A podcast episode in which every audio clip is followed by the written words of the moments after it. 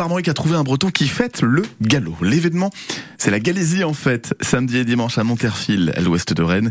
Plus de 20 000 personnes chaque année viennent fêter ou découvrir le galop. C'est une grande fête familiale et pour en parler ce matin, je reçois l'un des membres cultes de l'organisation de l'équipe. C'est François Priou avec nous. Bonjour François Priou.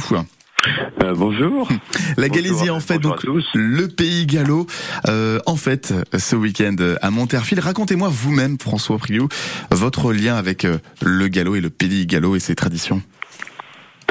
Ouais, c'est un lien, euh, bah, c'est un, lien, c'est un lien culturel, c'est un lien, c'est un lien de fête aussi. C'est un lien de, bah, de, de rencontrer des gens, de voir du monde, de pouvoir échanger, de faire de multiples choses différentes.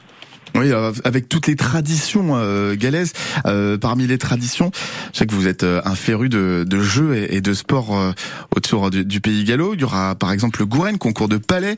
Qu'est-ce que vous avez prévu d'autre? Dans, dans, les jeux, on va voir. Donc le samedi, on a un concours, un concours de palais, donc où il y a, il y a 100 planches, donc on peut avoir 200 équipes. On a un tournoi de football de football gaélique ah, aussi.